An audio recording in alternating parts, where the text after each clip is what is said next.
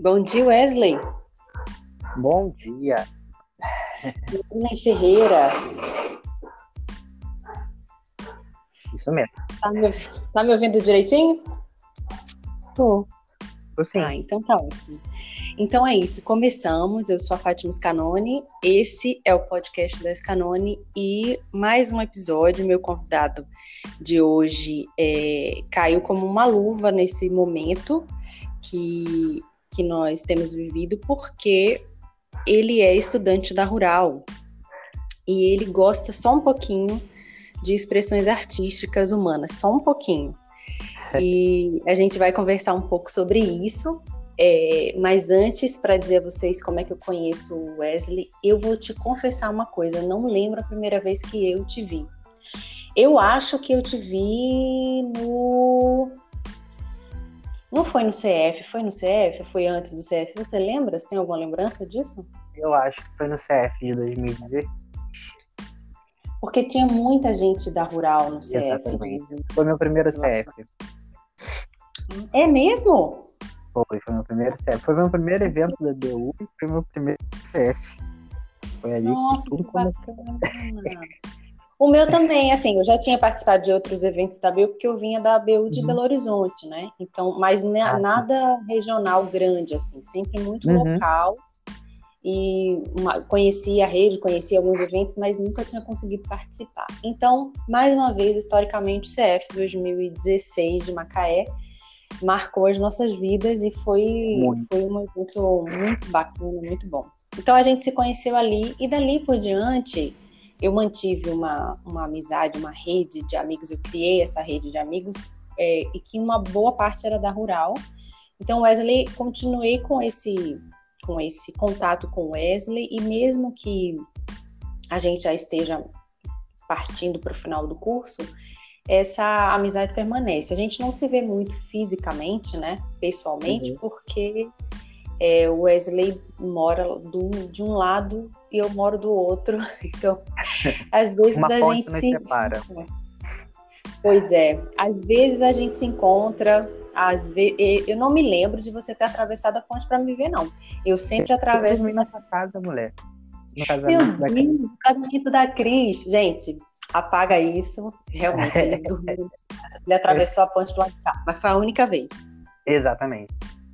A gente tem também, a gente já, já teve, já fez, nós já fizemos planos é, de, de passeios culturais e artísticos, mas todos Sim. eles frustradíssimos. Acho que o que eu mais tinha vontade de fazer era, era ir com uma equipe lá para Paraty, Uhum. pegar barca.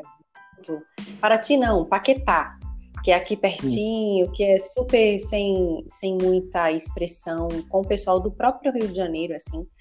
É um Uhum. lugar que, embora muito bonito, não fique tão valorizado. E aí a gente nu- nunca fizemos, mas isso pode mudar, né? A gente ainda pode fazer um, um circuito cultural. Vai, vai dar tudo certo, né? Uma hora a gente consegue.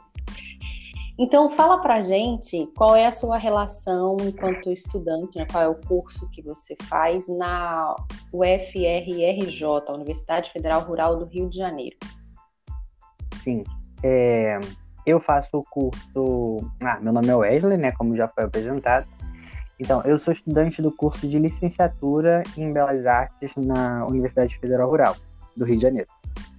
E lá eu trabalho com educação, como educador no Centro de Arte e Cultura, né? Um projeto de extensão.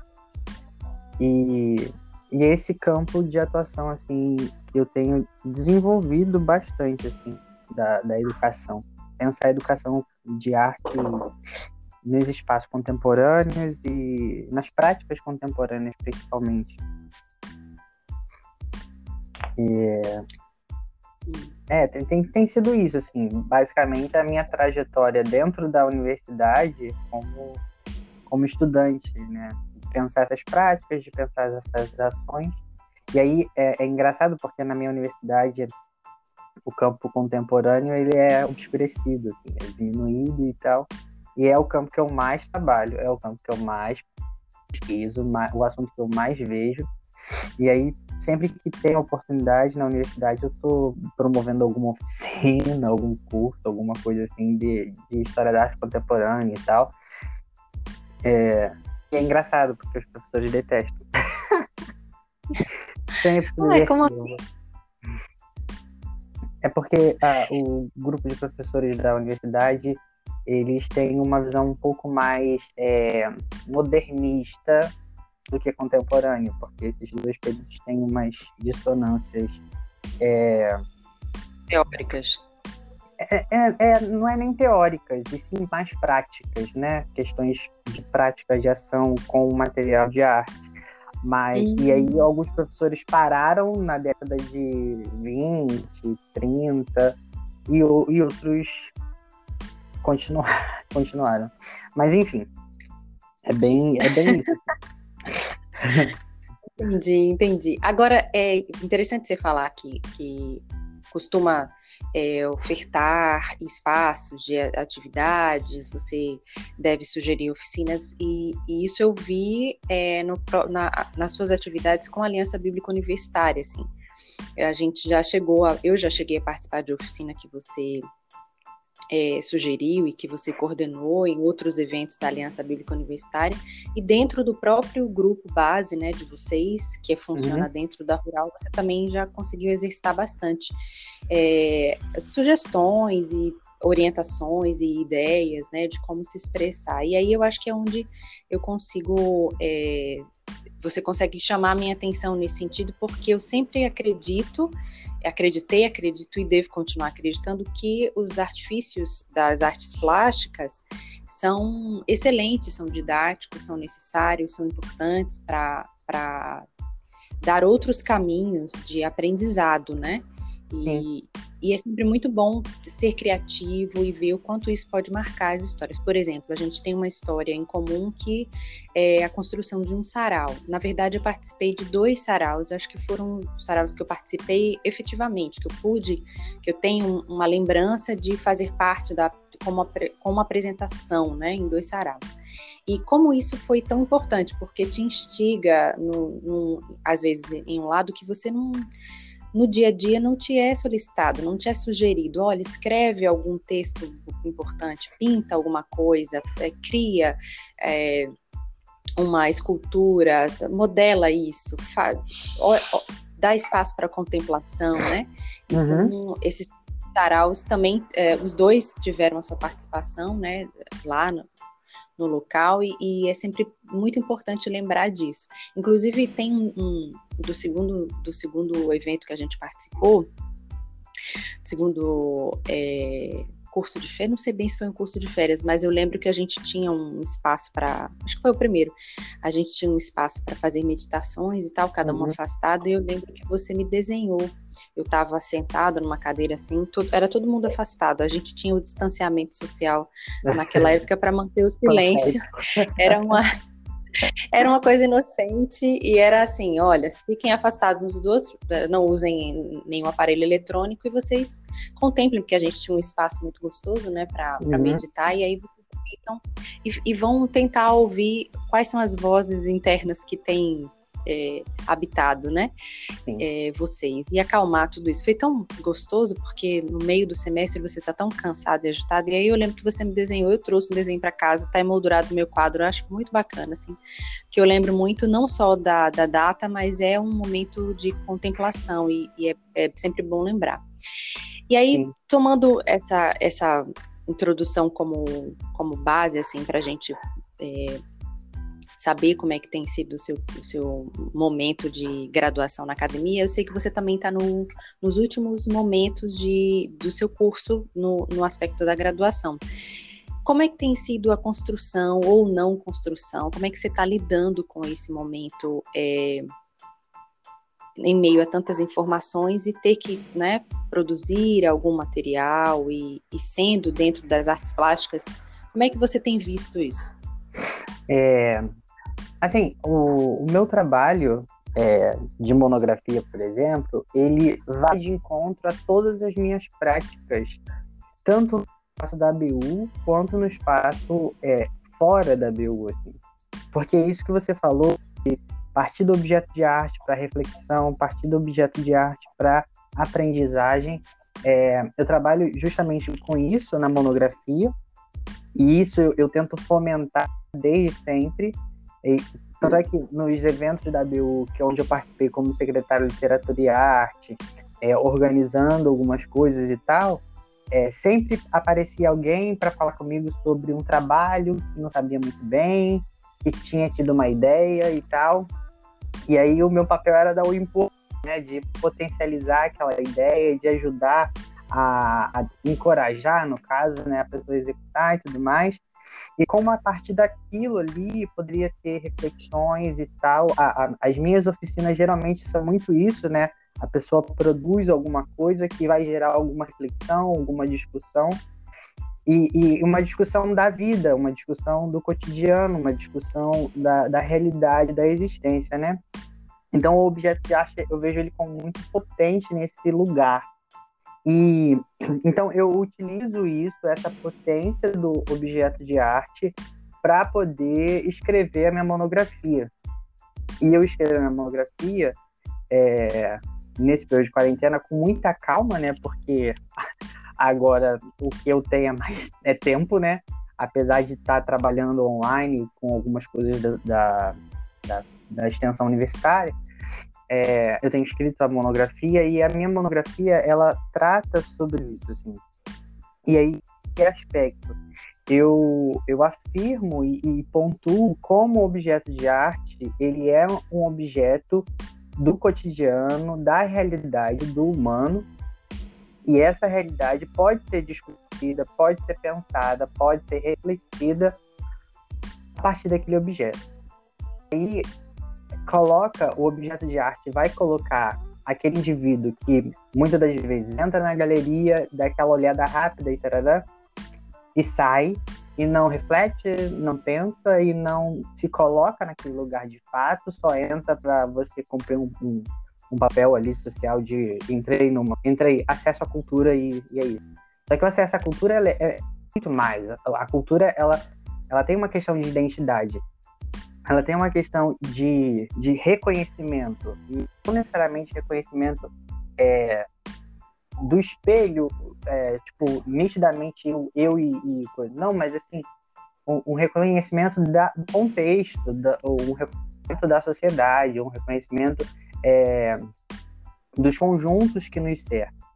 E aí, pensando sobre isso, eu, eu, eu promovi uma exposição no centro, no Paço Imperial, no centro do Rio, quando eu fazia parte de uma escola de artes que chama Escola Sem Sítio. E aí, eu, eu, eu e outros, e um grupo de curadores, né, a gente promoveu ações, é, uma exposição de arte contemporânea dentro desse espaço, que é um espaço reconhecido, é a sede do, do IFAM, no, no Rio de Janeiro. E aí, isso foi muito interessante, porque tinham, éramos, acho que oito, educa... oito curadores ou nove, se eu não me engano, e eu fiquei com mais umas duas meninas responsáveis majoritariamente pelo educativo, pelas ações educativas da exposição. Então a gente montou um projeto educativo e tudo mais, e tudo isso eu coloco na monografia como parte do objeto. O meu objeto é a exposição, é as ações ali. E aí, eu basicamente penso e, e utilizo para pensar a questão do diálogo, porque eu acredito é, muito, assim, muito absurdamente, que o diálogo ela, ele é a ponte, é, é a ponte, é, ou melhor, o diálogo é, é a ferramenta para uh, o conhecimento, a ação de si e tudo mais. É, e aí eu parto disso e me, me utilizo com, com algumas coisas do Paulo Freire, que pontua sobre o diálogo em, em toda a sua obra, né? Mas eu pontuo, eu, eu, eu observo mais a pedagogia do oprimido. E, e assim, é muito engraçado, porque, tipo, eu não queria, eu não queria, assim, porque, né, academia, sabe? Eu não queria que fosse uma coisa muito é, religiosa, o que soasse religioso a questão do diálogo, porque é uma coisa também que eu acredito. Porém, enquanto você vai pesquisando a, a Paulo Freire e as suas, os seus trabalhos e os seus, a sua filosofia, a sua metodologia e tudo mais, é muito teológico. Isso é muito bom. Porque, é, a questão do diálogo para ele tem uma questão de encontro, então se dá no encontro de dois indivíduos. E aí, nesse encontro, é, o, essa ação que é o diálogo exige algumas coisas desses dois, que é o respeito, que é o amor, que é a, uma certa valorização e, e, amor à humanidade e, e, muitas coisas assim que ele vai pontuando ao longo do, do, da sua teoria e tal sobre o diálogo e como isso é fundamental. É... Então ele, ele, ele vai em alguns momentos afirmar que o diálogo ele para se estabelecer o diálogo, você tem que ter amor, você tem que ter fé, você tem que ter esperança, você tem que ter humildade, você tem que ter confiança, você tem que ter uh, criticidade, e, e, são algumas coisas que você, que você vê na, na, na fé, e, e, enfim. E foi muito interessante isso, porque isso trouxe algumas coisas que eu pude reafirmar baseado no, no autor. E aí eu, eu trabalho muito com essa questão do diálogo como ferramenta de pedagógica, né?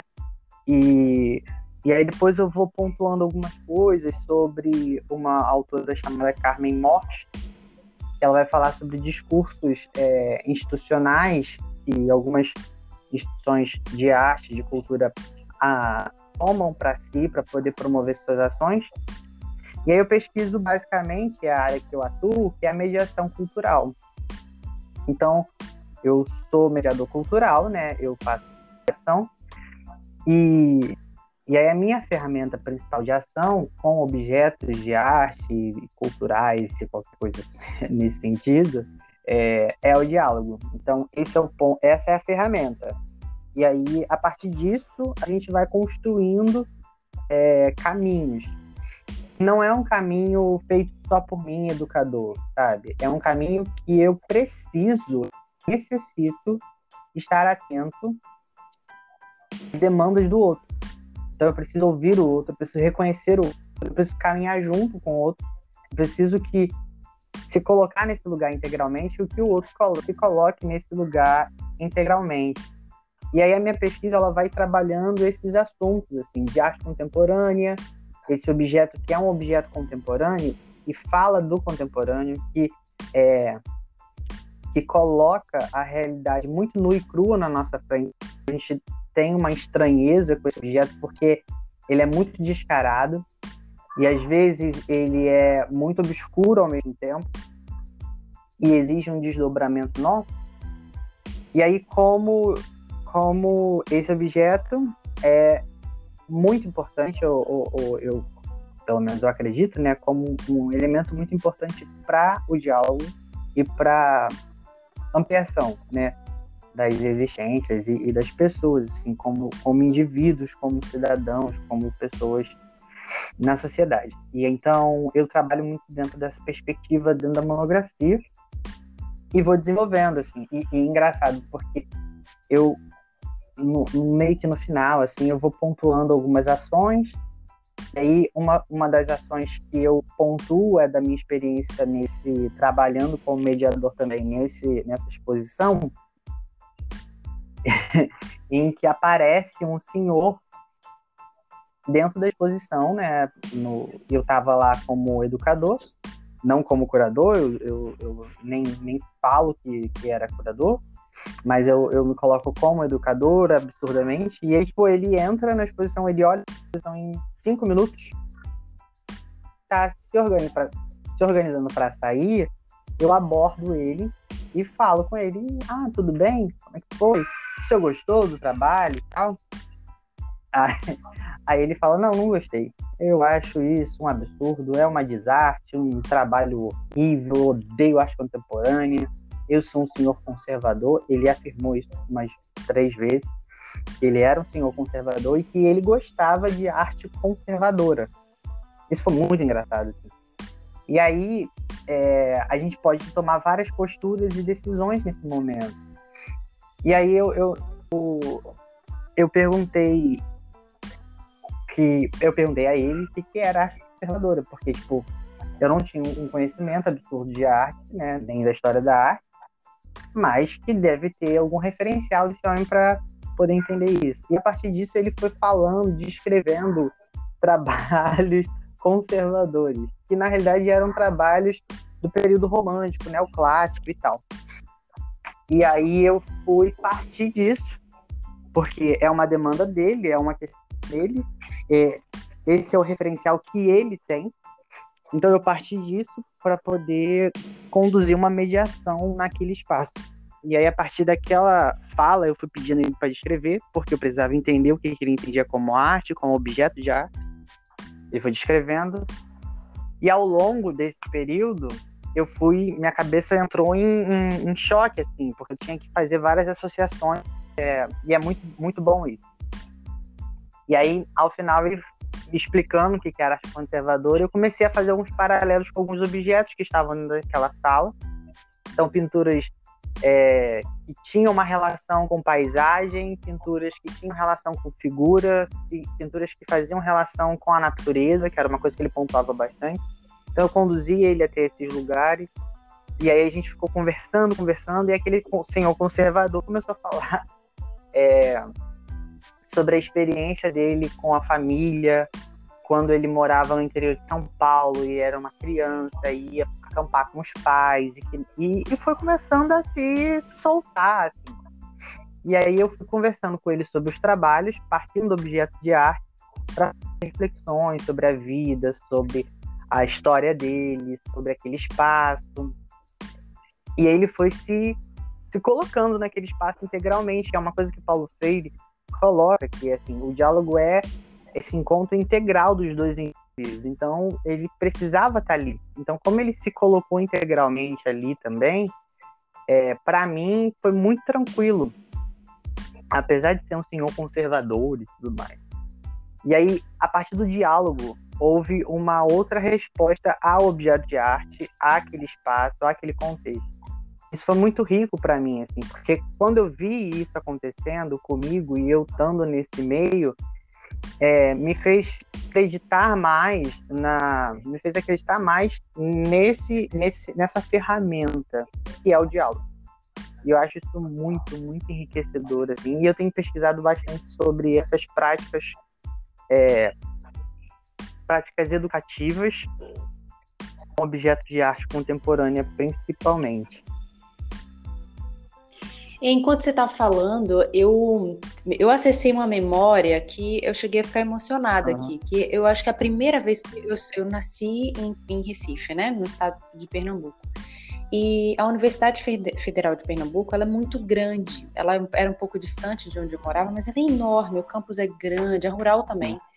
E é, um, e é um, em um local que eu acho muito bonito, assim, enfim. E a primeira vez que eu acessei o espaço, eu ainda era estudante é, do ensino médio fundamental, não lembro em que momento eu tive, mas é, quando eu pisei, a primeira, a, o primeiro curso que eu pensei em fazer foi artes plásticas. Uhum. E eu tô lembrando disso agora, assim, eu acho que eu vou fazer artes plásticas. Eu sempre achei artes plásticas uma coisa assim absurdamente.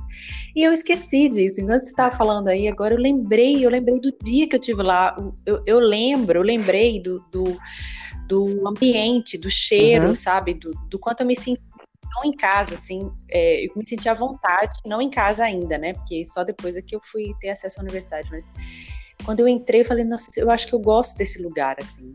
Era, era a universidade, na verdade, né? Mas eu pensei, ah, eu posso fazer artes plásticas. E como me, me deu uma satisfação pensar que eu poderia estudar artes plásticas.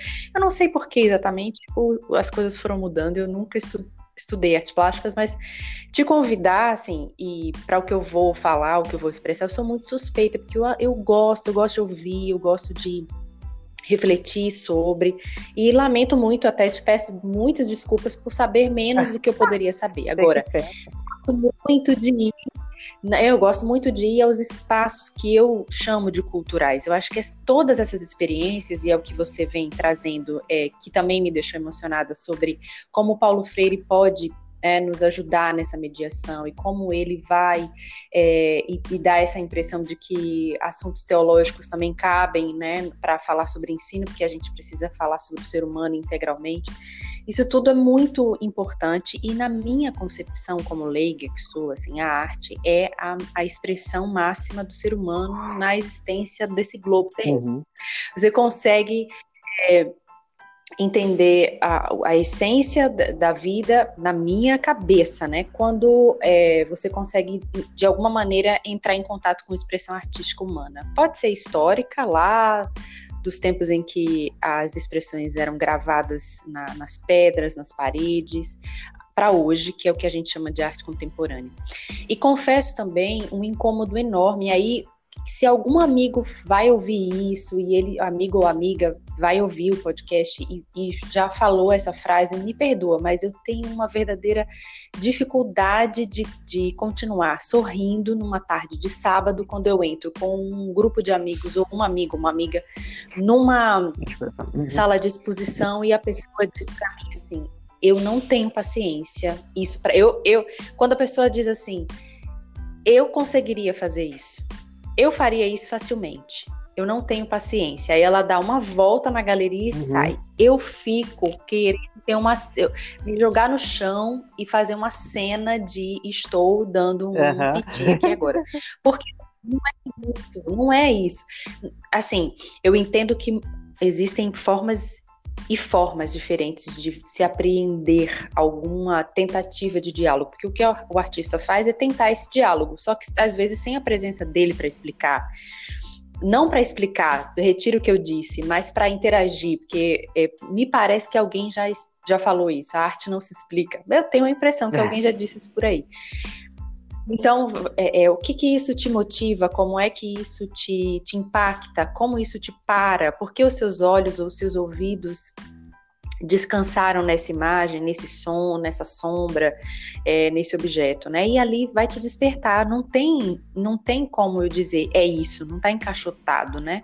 Então, mas o artista não está ali. Quem, tá, quem estaria seriam os mediadores, os educadores, enfim. Essa é a impressão que eu tenho, tá? Tô te falando como uma pessoa realmente leiga mas que, que posso garantir, assim, gosto demais, muitíssimo. Uhum.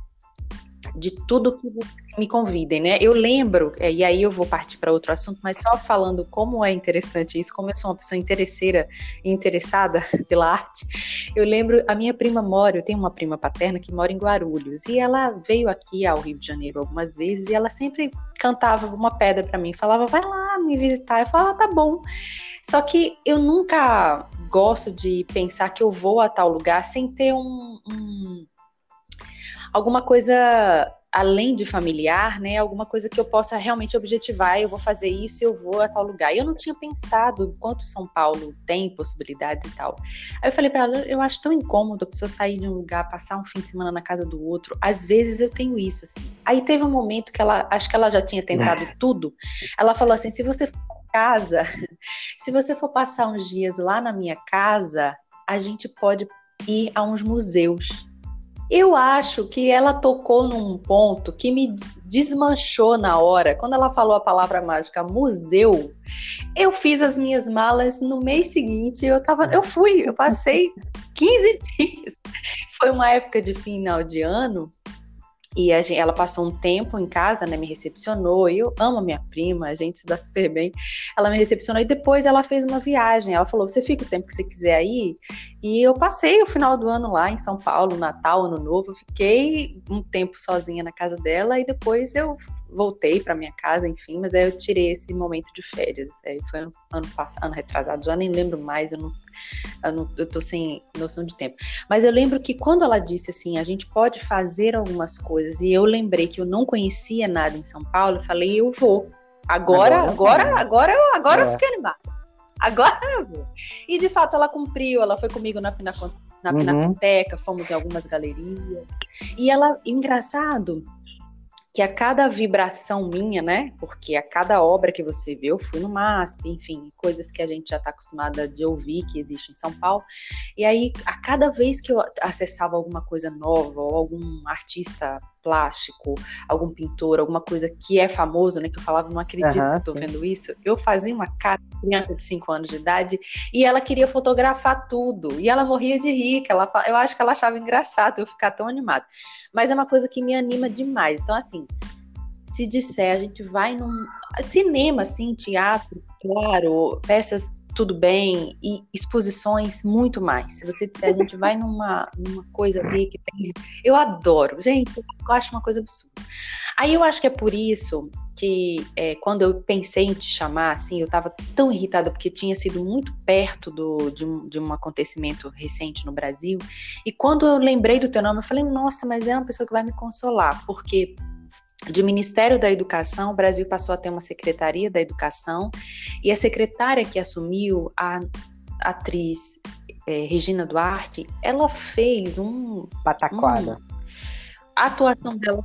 Ela fez. A palavra é essa, ela fez uma pataquada, a gente ficou tão triste. Ela tanto pela, pelo fato de conhecermos assim uma carreira artística, uhum. né, na, na, nas artes cênicas, enfim. E quando ela foi fazer a defesa do que quer que fosse, ela se embanou tanto, foi uma coisa tão trágica. Ela termina saindo a convite porque não estava conseguindo sequer ir a Brasília, permaneceu em São Paulo, não tinha diálogo.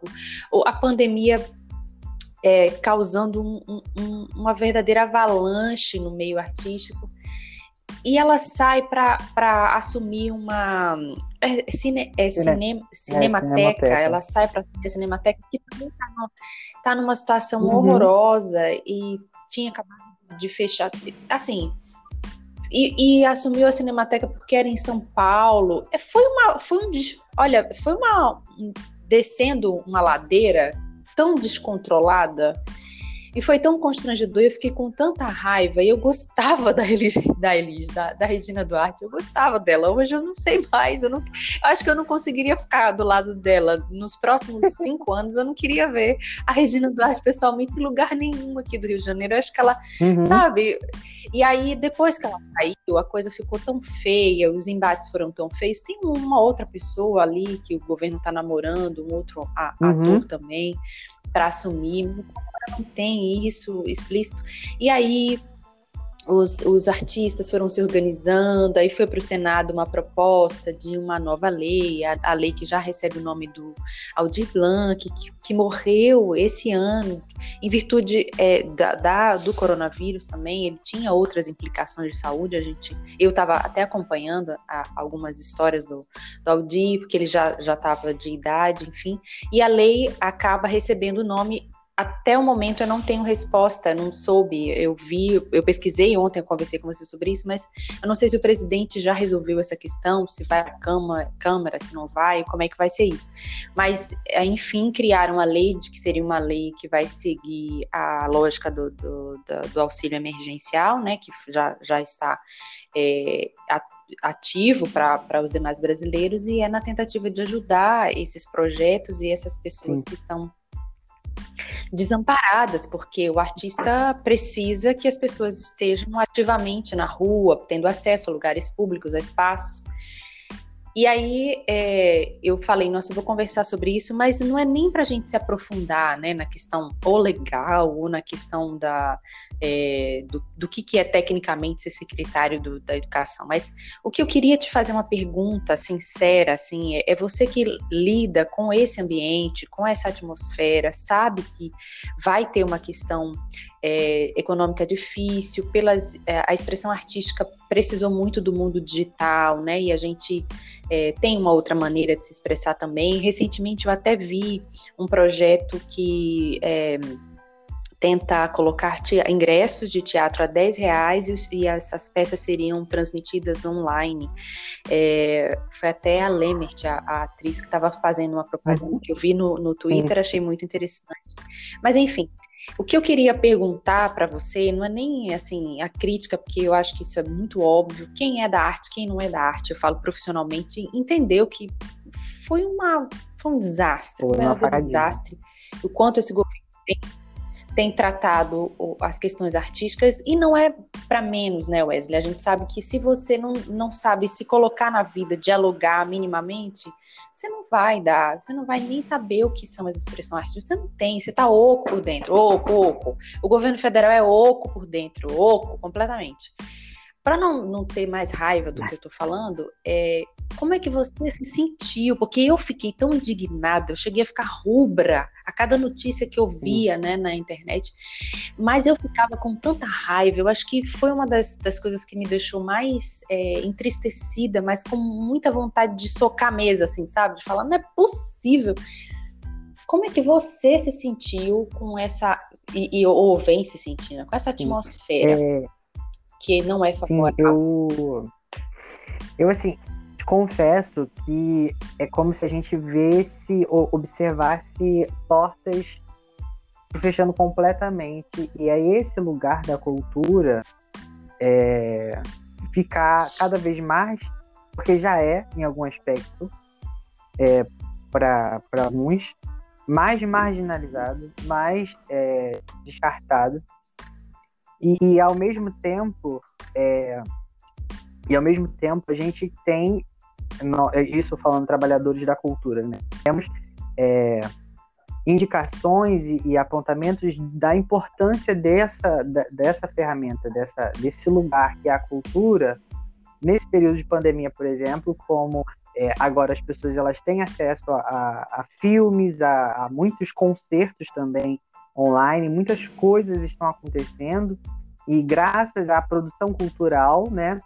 E, e, tipo, eu, por exemplo, eu fiquei muito afetado e muito preocupado, pensando até em mudar de área em alguns aspectos, quando é, eu, faço, eu faço parte, eu, eu pontuar isso, eu faço parte da rede de educadores museais do Brasil e a rede de educadores museais uh, no Rio de Janeiro.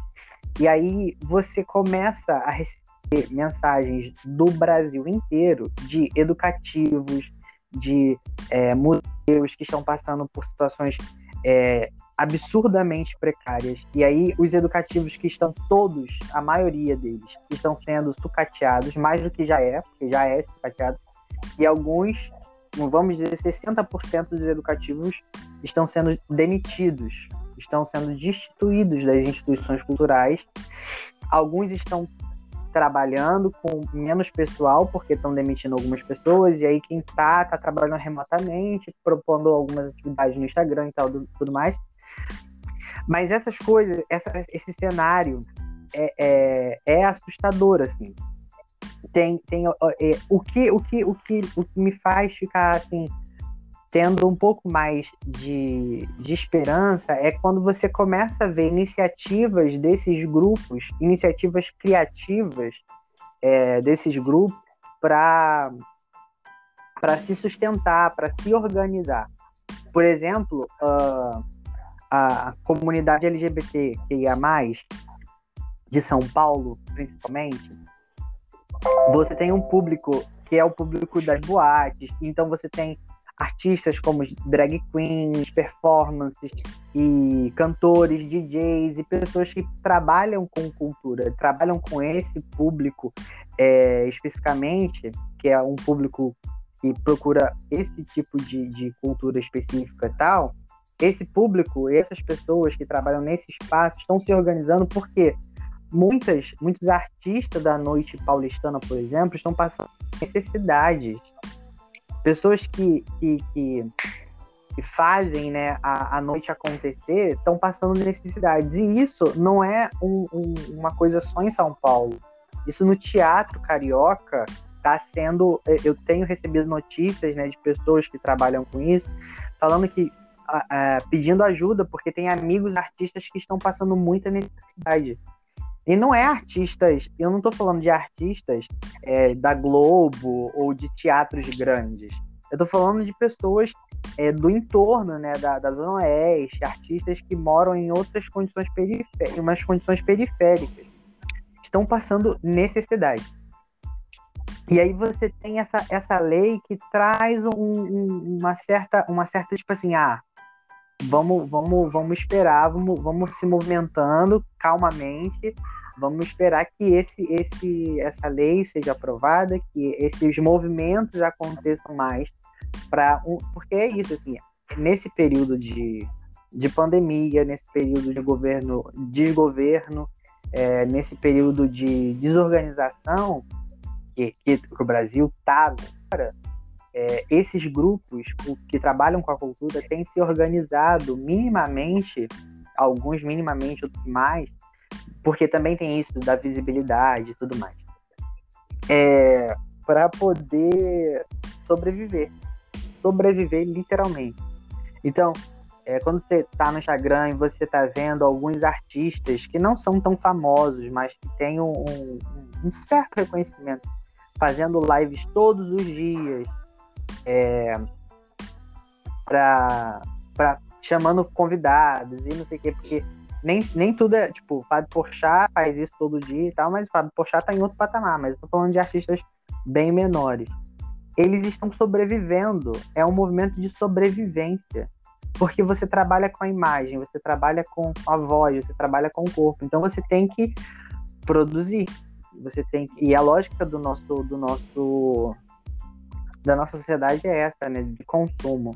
Tanto é que, não, não querendo sair do assunto, mas voltando uma coisa que você falou, dessa pessoa que entra no museu e fala, nossa, mas isso eu faço, nossa, mas que absurdo, e, e sair do museu em menos de cinco minutos, essa pessoa está presa a uma lógica do consumo que ela vai ter dificuldade de acessar a arte se ela não se deslocar desse lugar. E a função do mediador é essa, de deslocar você do lugar e colocar você integralmente naquele espaço. Enfim, aí voltando. é, é muito assustador. É, eu, eu, confesso que senti uma certa desesperança na minha área, nesse lugar da cultura e tal, e eu fiquei pensando, gente, será que eu vou conseguir trabalhar em algum, em algum estabelecimento, alguma instituição cultural, algum, trabalhar com arte mesmo e tal? Mas, assim, tenho caminhado e permanecido. Por quê? Porque a gente consegue ver o movimento que essas pessoas estão fazendo, estando de dentro, né? De se manter ali caminhando a, a trancos e barrancos.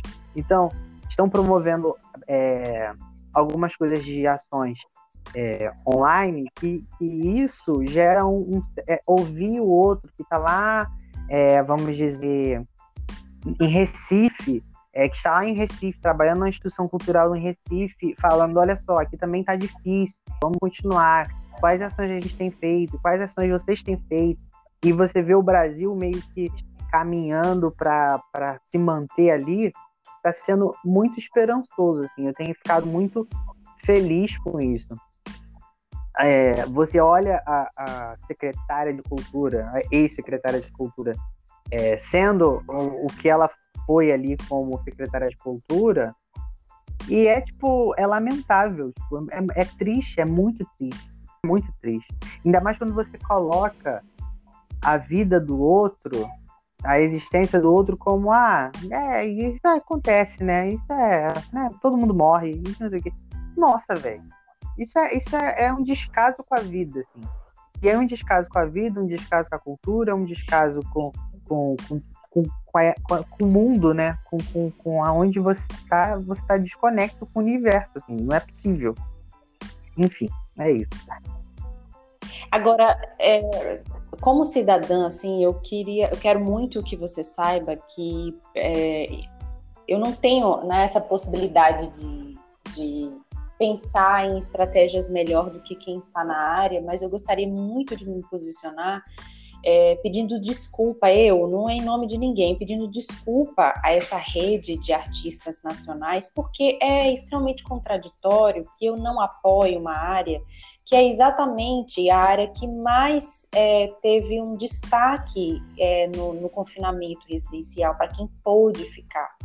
Né? Porque é, a gente sabe que é, alguns, alguns consumos para arte são caros, mas nesse momento a gente teve uma, uma possibilidade de consumir arte nos mínimos, sabe, na, nas mínimas expressões. É, a gente conseguiu se voltar para atenção a alguns livros, né? Eu, que no caso convidei a alguns amigos para fazer a vocalização de textos, que o seu está chegando a hora de fazê-lo, mas é, é, é, justamente porque existe um histórico, existe uma produção que já, já está disponível.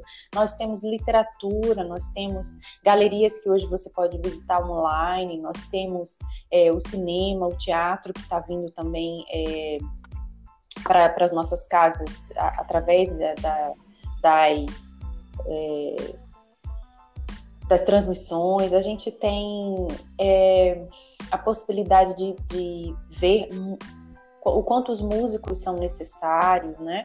embora tudo à distância, mas o que ficou acompanhando a gente para tentar amenizar as dores, que esse eu acho que é um, eu penso, né, que é um dos papéis da arte, que é fazer com que a vida amargue menos, quando ela é muito amarga, porque a vida não é só amargura, não é só desesperança, a gente passa por momentos difíceis e, e precisa ter contato com uma coisa chamada resiliência, mas como a arte nos, nos ensina, nos inspira, na hora da dor a gente acessa uhum. lugares que a razão que é, nenhum tipo de outro outro subterfúgio, mas a arte, né? Então foi a arte que me despertou, inclusive, a fazer esses convites, esses movimentos, a chamar alguém como você para falar um pouco.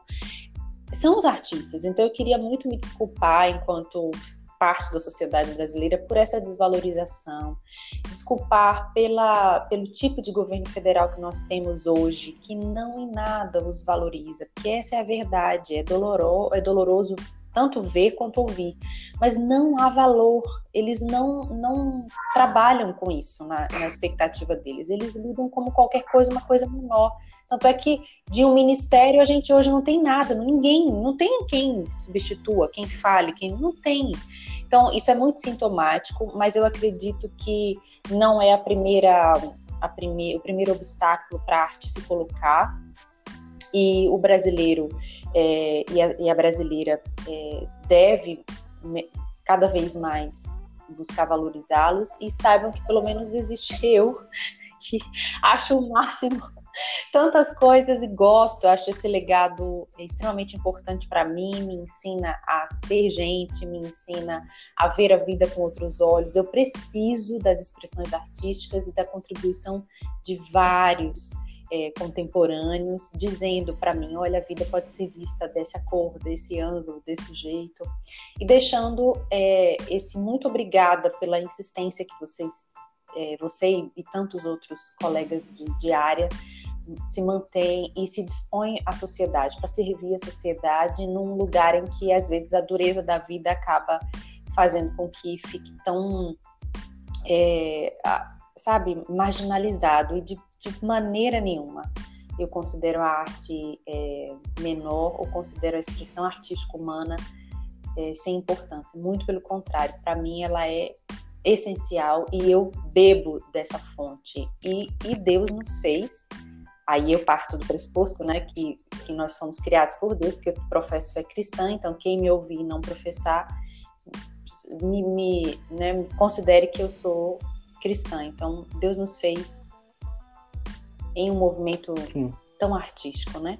Com as próprias mãos. Então, assim, muito obrigada. E eu quero que você tenha nesse espaço agora a possibilidade de vocalizar o seu texto, o texto que você escolheu, é, dizendo quem foi, quem é o autor ou autora, e pode vocalizar Ótimo. o seu texto. É... Eu acho que para alguns não fará algum certo sentido, né? Mas eu acho que para mim, nesse momento, faz um certo. E aí, alguns. Eu também professo a fé cristã. E, e é louco isso, né? Porque as pessoas vão esperar, vão esperar um texto bíblico, mas não vai ser bíblico, não, meu amigo. Enfim, é... eu agradeço muito. O meu texto é o Manifesto Antropofágico, do Oswaldo de Andrade. 1928. Só a antropofagia nos une, socialmente, economicamente, filosoficamente. Única lei do mundo, expressão mascarada de todos os individualismos, de todos os coletivismos, de todas as religiões e de todos os tratados de paz. Be or not to be, Sadistication Contra todas as catequeses e contra a mãe dos gracos, só me interessa o que não é meu. Lei do homem. Lei do antropófago. Estamos fadigados de todos os maridos católicos suspeitos, suspeitosos postos de, de drama. Freud acabou com o enigma da mulher e com, susto, com outros sustos da psicologia impressa O que atropelava a verdade era a roupa, o impermeável entre o mundo interior e o mundo exterior. A reação contra o homem vestido. O cinema americano informará. Filhos do sol, mãe dos viventes, encontrados e amados ferozmente, com toda a hipocrisia da saudade pelos imigrados, pelos traficados e pelos touristas. No país da cobra grande. Porque. Opa, porque nunca foi. Foi porque nunca tivemos gramática, nem coleções de velhos vegetais. E nunca soubemos o que o urbano, suburbano, fronteiriço e continental, preguiçosos no mapa mundi do Brasil. Uma consciência participante, uma rítmica religiosa. Bom, eu agradeço muito. Foi muito, muito bom estar. Um texto muito propício, uhum. né? Para gente encerrar essa é, conversa. O, esse manifesto está acesso ao público, se o pessoal quiser, é só colocar lá manifesto antropofágico e dar uma lida e tal. É, eu até esse eu conhecia, acho que há um tempo eu não, não, não leio, mas vou reler também na hora que eu for, já vou fazer a edição desse, dessa nossa conversa. Bem, eu termino é, dizendo que para mim foi excelente te ouvir, saber quais são as suas experiências nesses dias, saber dos seus desafios e, e dizer o quanto é importante a gente relembrar que o outro tem um espaço, é, no, ele, ele é importante no tempo e no espaço, e como eu olho para a trajetória que você tem escolhido e penso como pode ser bom para todos nós, pessoas que estão pensando em educação e arte, estejam ainda no Brasil de hoje interessadas nisso e, e como elas podem persistir e fazer história. Esse nosso momento de fazer história, né, de resistir, de dizer, olha, a história humana não é só conquistas financeiras ou conquistas de, né, enfim, do que quer que, que a mente humana queira, mas é de ser, de estar, de existir, de trocar, de construir, de ver o belo, de contemplar.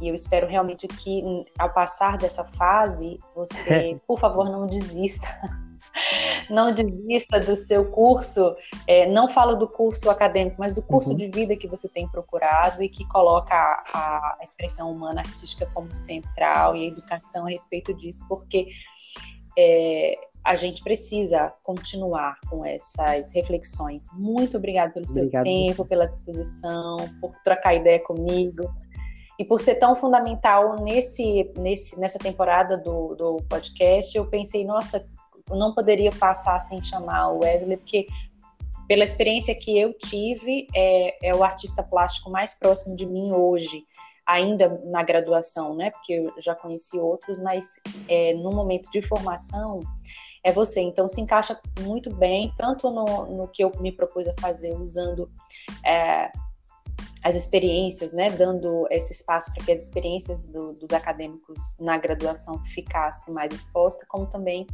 para debater, para expor, para falar um pouco mais do tema que para mim foi o que mais se exacerbou, mais o que mais veio a se exponenciou nesses dias dentro das casas, né? Isso com crianças, com adultos, com pessoas mais velhas, todo mundo buscando alguma coisa é, para se manter menos estressado, menos ansioso, menos triste, ou até mesmo para dar vazão à tristeza, à ansiedade e as expectativas que se criaram. Então, um abraço bem apertado. Estou com Sim, saudade, né? Que já faz tempo que a gente não se vê. Espero que em breve a gente ou de alguma maneira, mesmo que seja é, virtualmente, mas que a gente se veja. E, e vamos esperar. É, olha, eu fiquei muito feliz com o convite. Eu, eu não sei se, se eu contribuí tanto, mas eu, eu gostei muito de ter falado, de poder participar, de poder claro é, expressar algumas coisas que, que não são perguntadas, isso é importante ser falado. não é perguntado, não é, não é, não é procurado como é que o artista tá, como é que, como é, como é que tá se sentindo. E aí eu acho que é porque esperam muito que ele produza algo que vá com alguma coisa, mas eu acho muito legal esse movimento também. E eu fico muito feliz com essa, com esse, com essa preocupação. Eu fico muito, muito honrado em poder partilhar um pouco é, da minha experiência, mesmo que sendo muito pequena, eu considero, mas muito relevante e significante para mim, assim, significativa para mim. E eu eu faço um pedido às pessoas que elas é, produzam produzam coisas nesse período, assim, produzam coisas que só elas podem conhecer, produzam coisas que façam sentido só para elas, mas que produzam coisas relevantes para si. É, e se se sentir à vontade, compartilha, marca a gente, tá tudo bem.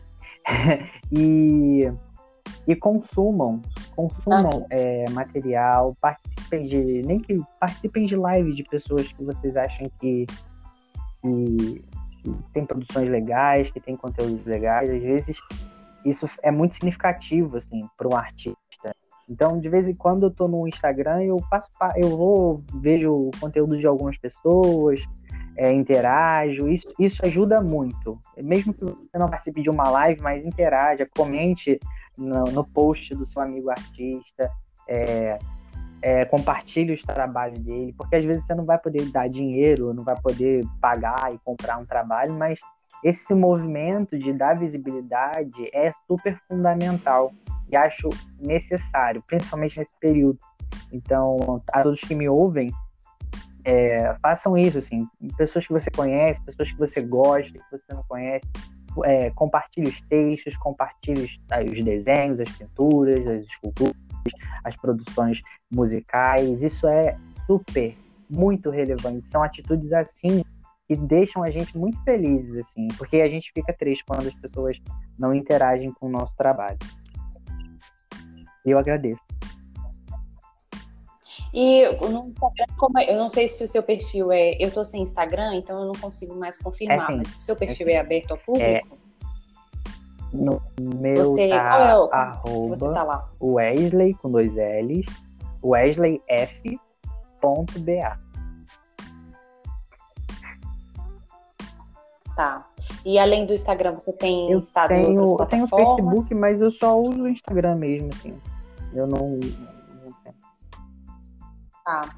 Porque se elas quiserem até ver, eu lembro quando é, é, a gente né, é, seguia um ou outro, eu lembro que você tinha vários desenhos, né? Que você colocava as fotos dos seus desenhos lá. Então, se vocês quiserem dar uma olhada no trabalho do Wesley, vai lá é, no, no, no, Instagram dele. E depois, se vocês quiserem dar um abraço nele, vocês já vão conhecer quem é, vocês dão um jeito de conhecer o Wesley pessoalmente, dar um abraço nele. Obrigada, Wesley. É, depois passar aí quando for possível dar abraço, né? Por enquanto é só olá com máscara e depois a gente consegue Obrigado, mais afetos. Obrigada, viu? Um, um bom dia pra você aqui. Eu não sei nem hoje é que é dia da semana é hoje. Hoje é terça? É terça, pronto. Então, te, te desejar uma boa terça-feira, porque eu tô completamente perdida no tempo. Desejar uma terça-feira maravilhosa de junho de 2020, querida. Beijo.